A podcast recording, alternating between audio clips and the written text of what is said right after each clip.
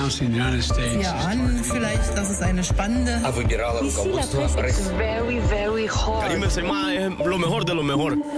La revue de presse internationale sur Europe 1. Nous irons ce matin en Chine et en Algérie. Première étape, la Colombie. Bonjour Charlotte de Beauvoir. Bonjour. De quoi parle-t-on à Bogota? Eh bien, la presse colombienne revient évidemment sur l'élection de Gustavo Petro dimanche soir et ne manque pas de signaler le fait historique. Jamais la Colombie n'avait élu un président de gauche.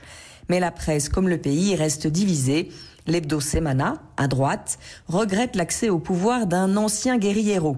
Dans sa jeunesse, Gustavo Petro a fait partie d'une petite guérilla urbaine. Depuis, il a été sénateur et maire de Bogota. La revue en ligne Cambio voit le pays coupé entre ceux qui jubilent et ceux qui paniquent. Le défi du nouveau président sera donc la construction du consensus, résume El Tiempo. Un point qui met tout le monde d'accord. Si la victoire de Petro est historique, celle de sa vice-présidente ne l'est pas moins.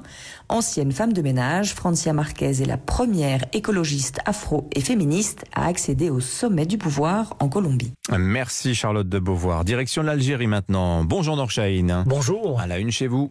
Eh bien, en Algérie, la presse revient sur la décision des autorités d'accepter d'accueillir les Algériens expulsés de France. Mais cette décision n'est pas sans condition, nous informe le jeune indépendant. L'Algérie a accepté de délivrer des autorisations consulaires aux ressortissants algériens faisant l'objet de décisions d'expulsion du territoire français, à condition qu'ils soient munis de tests PCR. Le journal rappelle qu'auparavant, le refus d'Alger de reprendre les Algériens en situation irrégulière en France a donné lieu à un sérieux différend entre Alger et Paris. Pour sa part, l'expression parle d'un retour progressif à la normalisation des relations entre les deux pays. Le quotidien met en titre Alger-Paris en va de l'avant avec un point d'interrogation. D'autres journaux comme El Watan évoquent l'appel téléphonique entre les présidents Tebboune et Macron passé en fin de semaine écoulée, un autre signe de la reprise du dialogue entre Alger et Paris après une longue période de disgrâce et de tension.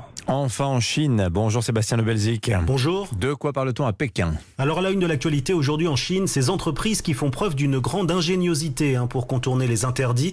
C'est le magazine Sixstone qui nous raconte comment une grande entreprise de cours privés a réussi à déjouer l'interdiction.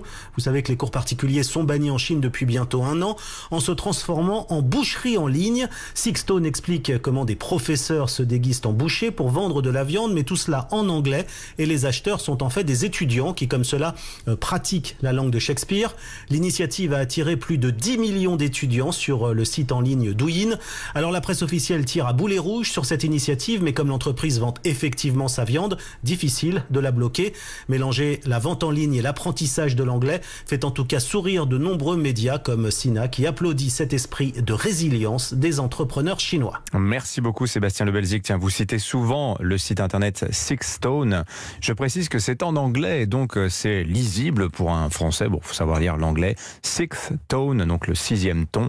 Le papier dont vous parlez est absolument passionnant. Merci beaucoup Sébastien.